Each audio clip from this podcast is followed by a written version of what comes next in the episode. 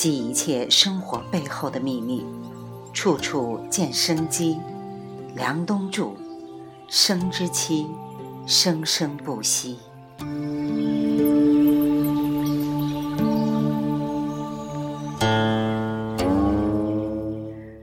中国人不求究竟，这不见得是好事，也不见得是坏事儿。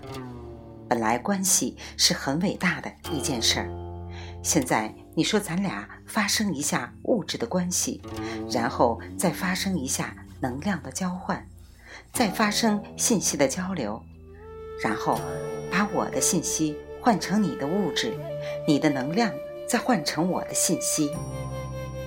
但是，我想提醒大家，远不止如此，所有的东西。除了物质、能量和信息之外，还有什么？可能有，可能没有，只能说不一定。这个事情在彼此之间互相转换的过程当中，它就形成了一个特别有趣的现象。这个现象，我们中国人给它起了一个名字，叫气。道家对这个气。有更多了解，又说气和气之间是不一样的。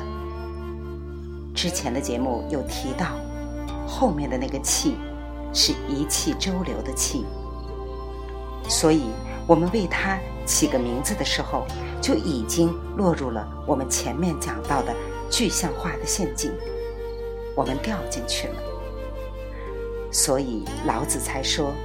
道这个东西不是用具象的东西可以讲给你听的，是不能刻度的，不能量度的，不可以标准化的。中国人为了避免掉入具象化思维陷阱里面，做了一件很有趣的事情，就是把一个东西起了很多的名字，一会儿是气，一会儿是道，一会儿是元神，而且。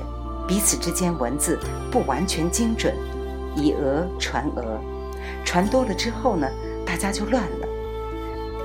用散点透视的方法，让你不落入某一个具体的固定化的概念里去，它破掉了概念对它的影响。我大概这样说：物质能量。信息这三个东西在转换过程当中形成了一个统一场。中国人用“气”这个字来形容这个统一场，所以气既不是物质，也不是能量，也不是信息，既是物质，也是能量，也是信息；既是物质加能量，也是能量加信息，也是它们物质转换的中间态。也是他们超越之后的超越态，也是他们之间的和合态。因为我们必须要了解，我们的语言非常非常的有限，语言是一个字一个字讲出来的。我不可以同时讲五个字。你弹钢琴还可以同时按五个音，对不对？但是我不可以同时讲五个字。而且，我一讲这句话，因为语言是一种逻辑思想的东西，它一旦有，就会产生它的反面，或者说就掉入它不能够覆盖的这个东西的陷阱。好，我只能讲到这个程度。这就是为什么后来禅宗有很多东西帮助你破掉你在逻辑上的陷阱。是什么？他就用不是什么来破，其实是什么和不是什么之间，它还有很多很多的状态。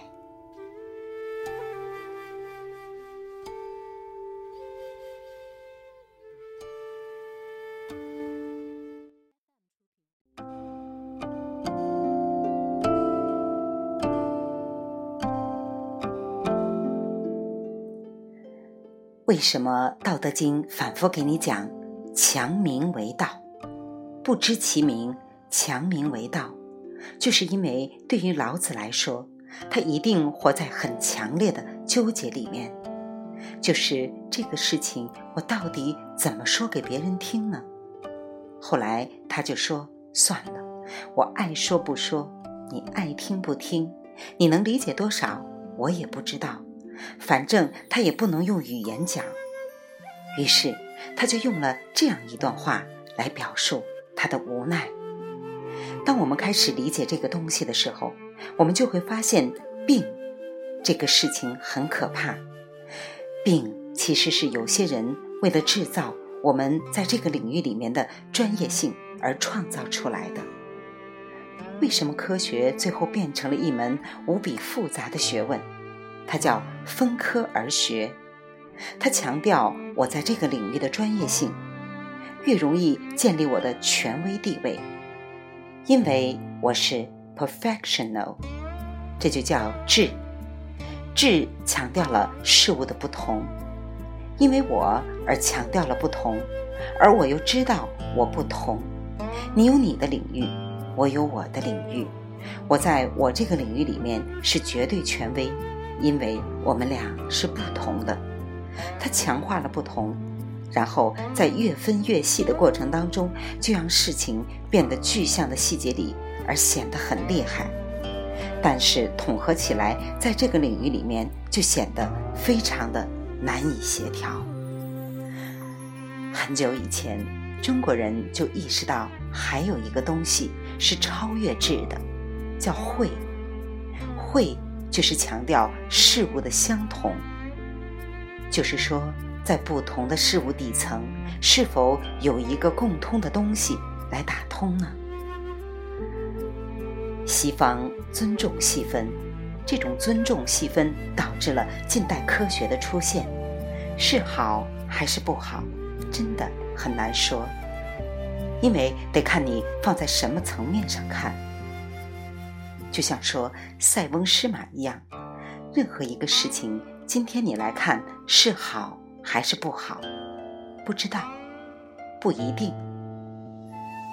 在我的理解当中，这是由于有了不断的把每一件事情要分出来，然后把它起一个名字，把它清晰化这一背景，中医就被指责为不科学，因为你说不清楚，也没有办法标准化。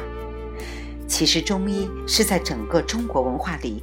长出来的东西，在这样一个背景之下，有一派，我们不说西方和东方，这一派的人认为一定要细分到每一件事情上，为每个事情定名字，定了名字之后才能说，只有能说，我才传播，我才能申请学术论文，我才能注册专利。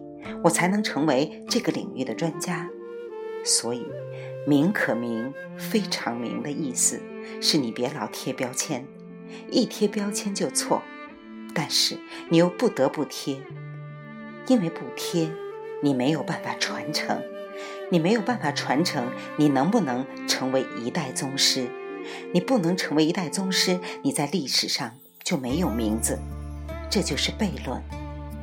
这就是一个很有趣的悖论，所以那些聪明一点的人会这样说：“其实我说的也许是错的，你忘了吧。”这样我又说了，我又不担这个责任，这个是不好的。大家记住，我最后也一定会说这句话的。未完待续。凉冬，处处见生机，生之期，生生不息。来自清音耳语，子清分享，欢迎订阅收听。